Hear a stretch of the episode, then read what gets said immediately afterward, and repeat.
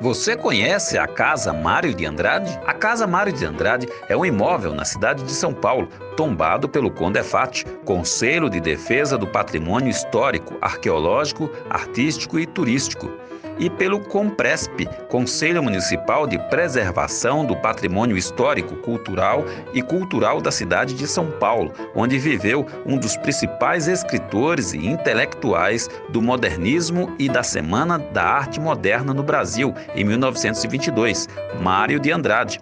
O imóvel é situado na Rua Lopes Chaves, 546, na Barra Funda, e é projetado por Oscar Americano no início da década de 1920. É um sobrado germinado em estilo eclético em alvenaria de tijolos. Mário de Andrade viveu na casa de 1921 a 1945, quando faleceu.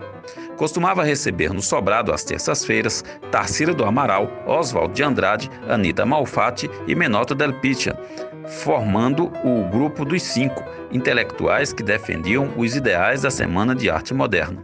Atualmente, pertence à Secretaria de Estado da Cultura e, desde 1990, funciona como a Oficina da Palavra, ou pelo novo nome oficial da Casa Mário de Andrade, cuja programação é voltada para o teatro e literatura.